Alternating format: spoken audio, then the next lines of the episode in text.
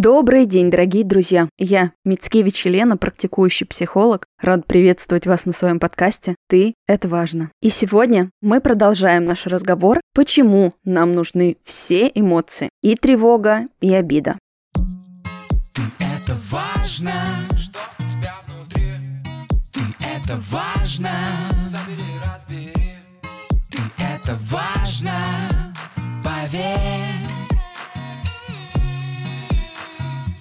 Да, именно два этих чувства мы сегодня с вами и разберем. Изначально я думала, что сегодня мы еще и затронем чувство злости.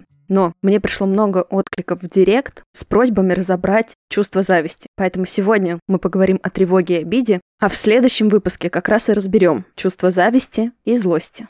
Знаете, когда люди все-таки начинают обращать внимание на свое эмоциональное состояние, то первое, что замечают, это чувство тревоги. Да, мы действительно живем в эпоху тревожности. По последним данным Всемирной организации здравоохранения, тревога и тревожные расстройства встречаются в два раза чаще депрессии и вышли на первое место среди прочих заболеваний, обогнав даже сердечно-сосудистые заболевания и инфекционные. Поэтому, когда в следующий раз кто-то из близких будет обесценивать ваше чувство тревоги, ощущения небезопасности и нарастающего тревожного состояния, пожалуйста, оперируйте фактами, защищайте себя. Ведь настоящее тревожное расстройство – это серьезный диагноз, который необходимо лечить так же, как и прочие соматические телесные заболевания. Если вы чувствуете, что вы свободно дышать по жизни не можете и тонете в тревожном состоянии, пожалуйста, обратитесь к врачу. Ну а сегодня мы с вами будем говорить про чувство тревоги, которое присутствует в каждом из нас. Ведь тревога – это важный элемент нашего эмоционального мира. Природа не просто так сделала нас такими беспокойными и сомнительными. Именно чувство тревоги в совокупе с чувством страха стоят на страже нашей безопасности. Если вы посмотрите в корень любого тревожного расстройства, то вы увидите в нем, в общем и целом, вполне конструктивный механизм, который помогал долгие тысячелетия человеку выживать на Земле. Тоже накопительство, фобии насекомых, высоты, темноты. Разве так они глупы, если посмотреть с эволюционной точки зрения? Но да, правда в том, что в наших реалиях, в наше время тревожные состояния скорее ухудшают качество нашей жизни. Так что же делать? Как же регулировать и выдерживать это эмоциональное состояние? Ну, во-первых, сейчас, когда мы с вами разобрались, что тревога является неотъемлемой частью нашего эволюционного наследия, нам чуточку проще ее принять, а не стыдиться и не считать тревогу каким-то личным недостатком, пороком, бракованностью и всем тем, что нужно отвергать и искоренять. Это физически невозможно, ведь тревога не появляется без причин.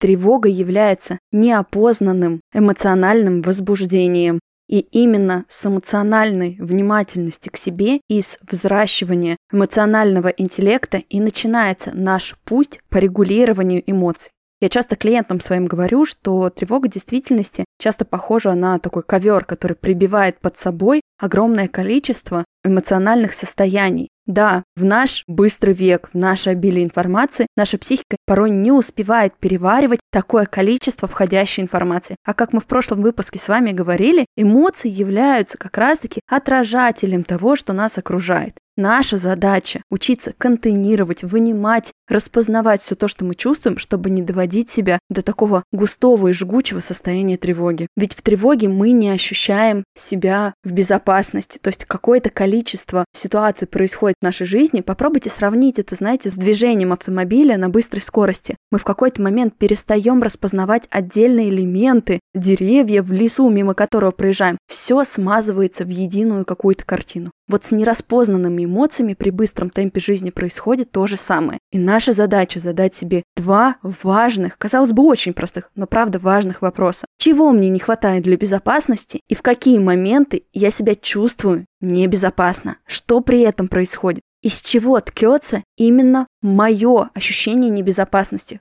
Что мне напротив нужно для чувства безопасности и защищенности?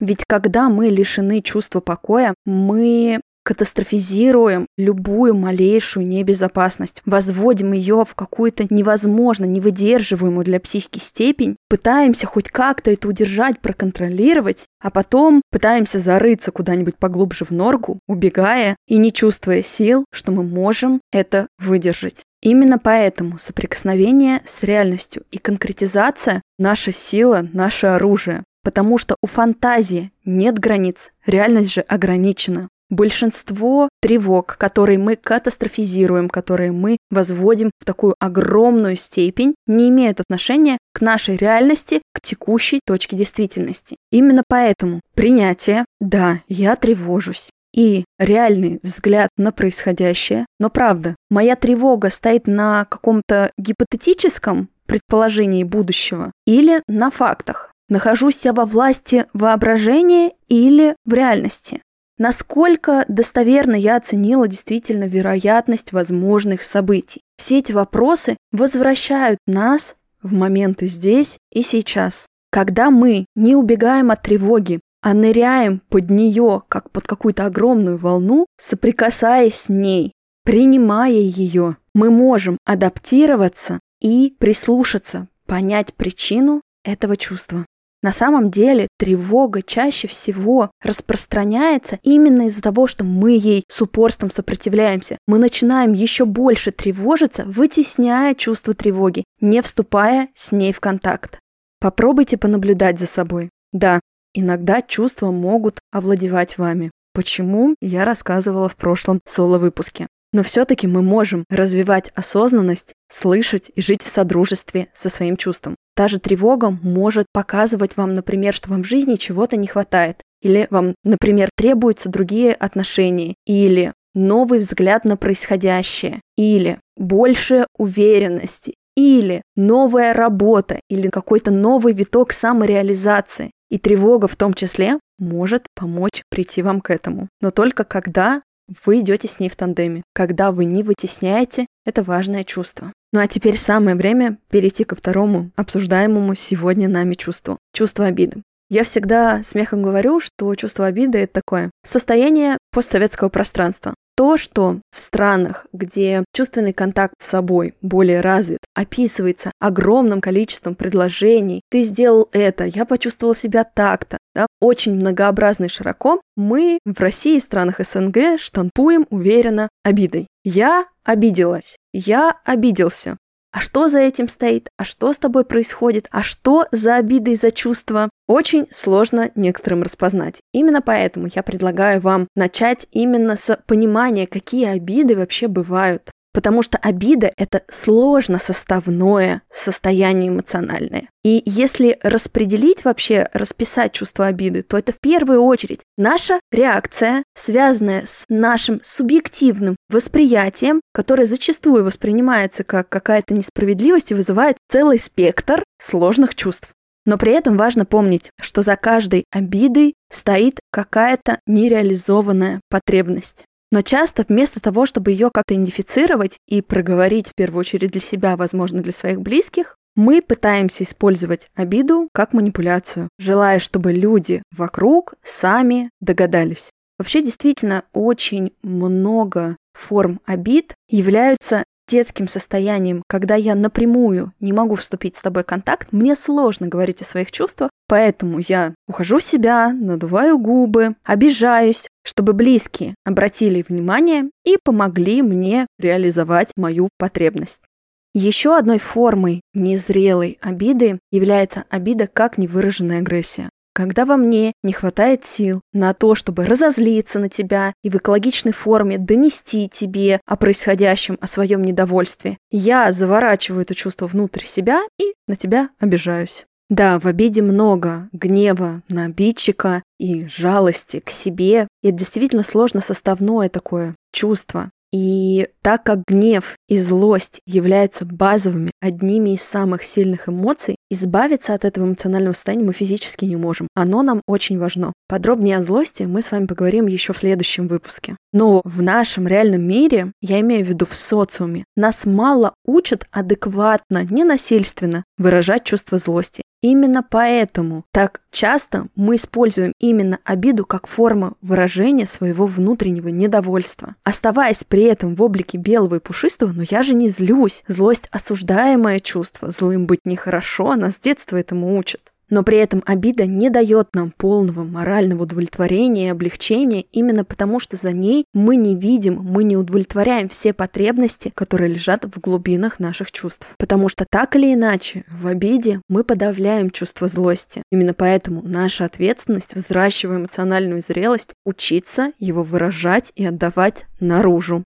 Есть еще одна, кстати, обида, как спутник эмоциональной незрелости. Формальная обида. Да-да, вы не ослышались. Очень часто в том или ином социуме есть определенный свод правил, как положено, как правильно и как должно быть. И нас с детства учат, что если мальчик, ну не знаю, не подарил тебе цветы, это обидно досадно. Если твой близкий человек не захотел делить с тобой конфету, это тоже смертельная обида. Да, это набор определенных клише и стереотипов, которые зачастую мешают нам выстраивать свободные отношения от своих чувств. Именно поэтому наша ответственность и задача изучать свою систему ценностей. Вам ок, если вас близкий человек не поздравит подарком на день рождения или нет. Как непосредственно вы относитесь к той или иной ситуации, неважно, как остальной мир воспринимает ее. Эта свобода подарит вам возможность строить отношения от себя, под себя, вне шаблона и навязанного чувства обиды. Ну и последнее чувство обиды, которое звучит как разрыв дельта между ожиданиями и реальностью. Это та обида, которая больше похожа на досаду. Мне обидно-досадно, что что-то не случилось. Обида как спутник пустоты, как спутник какого-то дефицита. Я начинала с этой мысли, ей же и закончу. Обида действительно кроет за собой важные для нас потребности.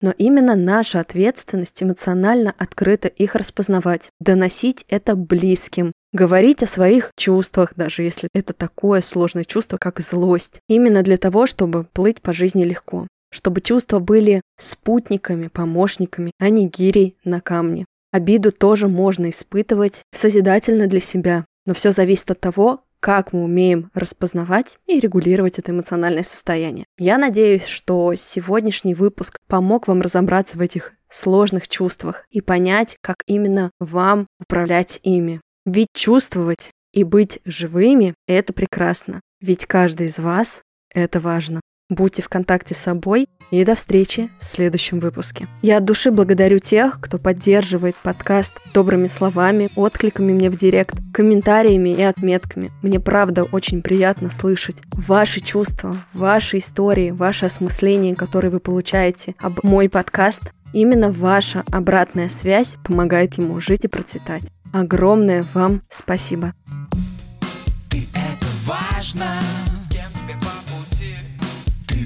важно Как себя обрести Открой свою дверь